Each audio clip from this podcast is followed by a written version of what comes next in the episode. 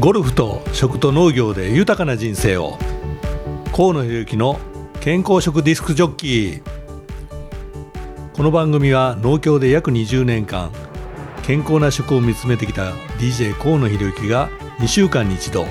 健康な食の大切さをテーマに食生活とゴルフを掛け合わせて豊かで健康な食と好きなことをして生きていく健康食な生き方をお届けする番組です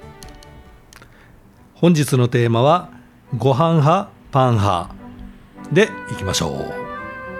はいでは、えー、今回ですね、えー、ご飯派パン派ということで、えー、これも、えー、少し文献を、えー、調べてきました。まず NHK の調査でまずご飯派パン派、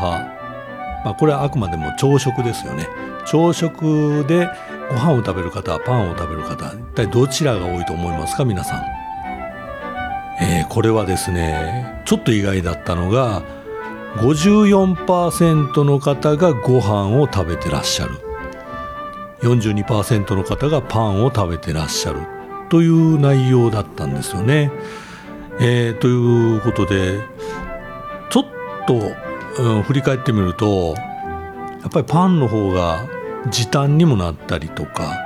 えー、朝バタバタとしてる中で、えー、コーヒーとパンと、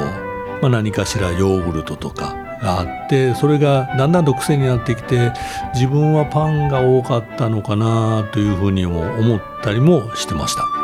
えけど、えー、今回この調べてみると、えー、意外や意外54%の方がご飯を食べてらっしゃるというところで、えー、もちろんこれは年齢層が高い方が、えー、ご飯を食べてらっしゃる方が多いということだそうですまた若い世代の方はパンの方が多いというような、えー、結果になってるということですね。えー、まあこれをお聞きの番組をお聞きの方は一体どちらの、えー、ご飯派なのかなパン派なのかなというふうに、えー、思ったりもしてます。はい、えー、まあこういったところでですね、えー、と昨今、えー、高いパン、えー、非常に値段が高いパンが流行ったりもしてますがこれは一つの要因とすると世界情勢にも言えるのかなと小麦がすごく高くなったのが理由であったりとかまた、えーとまあ、以前僕が働いてた、えー、農協の方では、えー、米粉を作ってパンを作ろうとかということもやりましたけれども、えー、まあまたお話が出てくるとは思うんですが、え、パンを食べていくと体には、えー、良くない影響もあ出てきますよっていうようなことをまたお話しさせていただきますが、えー、ご飯を食べるっていうこの習慣をもう一度取り戻そうというようなことで農協の中では活動を、えー、やってました。えー、やっぱりご飯を食べるっていうことで、えー、ご飯にもいろんな種類がお米の種類がありますけれどもまず日本人はやっぱりえー、特にあの海外に行かれた方っていうのは、えー、どこかしらなぜか海外に行くと日本食を食べたくなるという不思議な、はい、ところがあったと思います。えー、僕も何度か行った時には、えー、やっぱりこの、うん、ご飯を和食をなぜか求めてたなということも、えー、思い返したりもしてます。はい、ではこの、えー、日本人はご飯というところで、えー、これをちょっとお話をさせていただきたいと思います。えー、このご飯の重要性、まあ、もちろんパンの重要性もあるんですがまずメリットとデメリット、えー、これは、えーと、ご飯にもあってパンにもあるんですね。まず、えー、先ほどのお話もあったようにパンを食べるえー、もちろん朝時間がないので時短にはもってこいですよね。あと米は研がなくちゃいけない、えー、おかずも作らないとダメ。でそういったところでいろいろとこう時短をしていくとやっぱりパンの方が便利だなというようなパン食の方が、えー、便利だなというような、えー、ふうに思います。えー、また、えーと、サンドイッチとかいろいろ考えると中に野菜も一緒に入れれる。っていうようなところではすごく重宝できる、えー、パン食っていうところでは、えー、重宝されているのかなと思いますね、えー、ではデメリット。デメリットは一体何があるかというと、えー、脂質また糖分が多くある。でまたこういったところが体にはどんどんどんどんたあの溜まっていくと当然、えー、成人病になったりとか、えー、なりやすい体質に変わっちゃうっていったところがパン食のデメリットというふうに言われてます。はい。まあ、えっ、ー、と、糖類を取りすぎると、うんと、これっていうのは、がんに結びつきやすくなったりとか、あのまあ、いろんなことが、えー、言われてますが、えー、何事も食べ過ぎは良くないというようなところに、えー、最後結論付けられるのかなというふうに思います。ではご飯。まずご飯のいいところ。うん第1回目でお話しさせていただきましたように1日もともと2食の日本人の生活のリ、えーと、食生活のリズム。これではご飯を食べることによって、えー、まず第一に言えることが、えー、腹持ちが良い。なかなか消化をしないということでお腹の中に胃の中にずっと残ってるというようなこともあるので腹持ちが良いというところで空腹感を抑えることができる。あと、えー、ゆっくり噛みなさいよってよく言われたと思いますがやっぱりゆっくり噛まないとダメ。で顎の発達とか、えー、お子様には特に、えー、顎の発達、えー、これが、えー、なかなか僕自身もこうやっておしゃべりをしてるっていうところでうー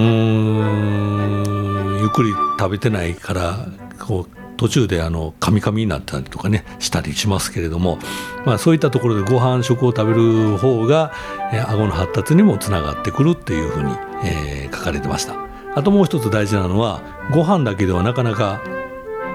うんと塩分を取りすぎてしまったりとか糖度が上がっちゃったりとかということもあるので必ずおかずと一緒に食べるというようなことになってます。またおかずがあってご飯でバランスの良い食事ができるっていったところが、えー、ご飯食のメリットとなってますね。はい。では反対にデメリット、えー、デメリットからいきますと、えー、塩分が多い。例えばおにぎりを食べようとするとそのまま食べるというよりも中にいろいろ具材を入れたりとかまた塩握りであったりとか、えー、またおかずの中にも塩分が多かったりとかというところでやや塩分の取りすぎ傾向になるっていったところがこの、えー、デメリットになっちゃうのかなというふうに思いますね。まあいかんせんな何があのー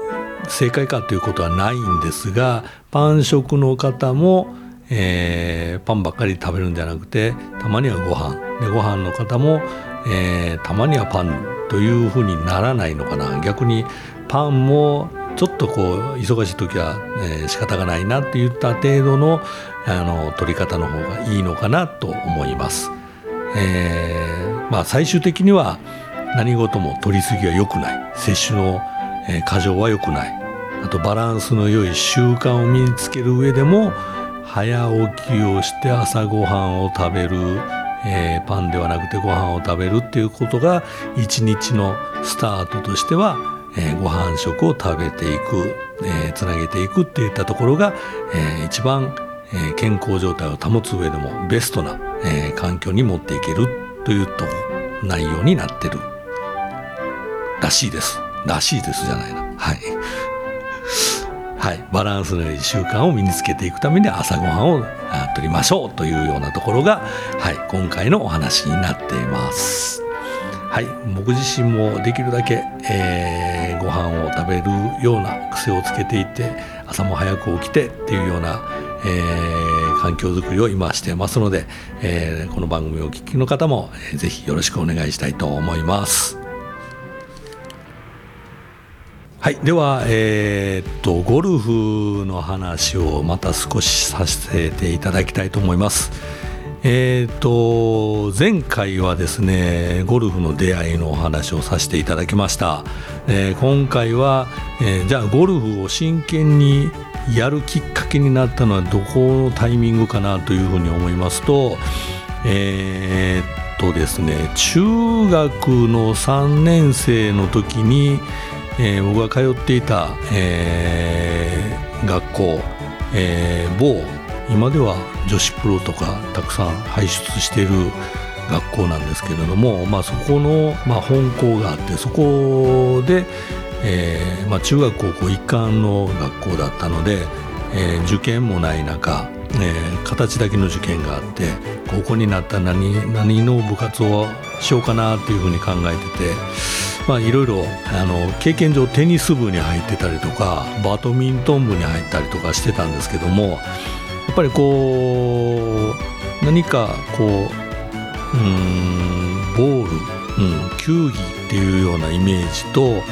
たまたま見てるとゴルフ同好会っていうのがありましたでそのゴルフ同好会におまあ、ゴルフはしたことあるなちっちゃい時にやってたなということで、えー、即、えー、同好会に入部してでそこからですね、えー、ゴルフをやっていくっていう、えー、スタート部活からスタートしたというのが初めての、えー、ゴルフを真剣に取り組むきっかけになったというところでございます。えー、っとですねまず入って先輩が、えー、いらっしゃって、えーまあ、その先輩も僕らが高校になった時には高校3年生なのでもう引退といったところでまず最初のクラブ、えー、ゴルフ同好会は僕と友達と2人から始まりました。はい。でじゃあどっちがキャプテンになるんやと。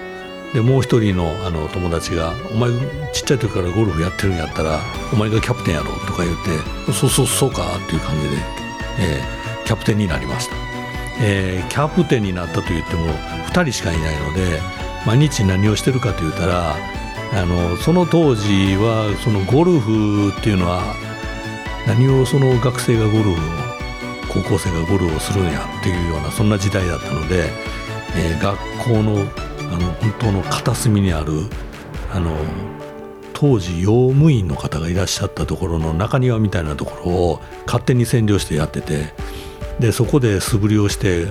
学校の校舎にどんどんどんどん泥がついてそれで怒られたりとか、はい、なんかそういうようなところで、えー、たった2人から始まったゴルフ同好会を、えー、同級生あと何人かがゴルフ面白そうやなということでちょっとずつ人数が増えていくんですよね。でそれで、えー、野球部を辞めてゴルフ部にやってきたりとかえー、同じバドミントンをやってた同級生が入ってきたりとかでゴルフやったことがあるっていうような子が入ってきてどんどんどんどん人数が増えてきて同級生だけで5人から6人ぐらいになってでそれを、えー、10人になんとかしようといったところで、えー、高校の同好会をまず目標10人っていうところで、えー、クラブ活動案内部活動案内というところで、えー、全生徒の前で、えー、いろいろ、えー、入りませんかというような感じで進めていってで後輩ができてでこの後輩たちが、えーまあ、後輩といえどもなかなかみんな同じような似たり寄ったりのあのレベルなんで、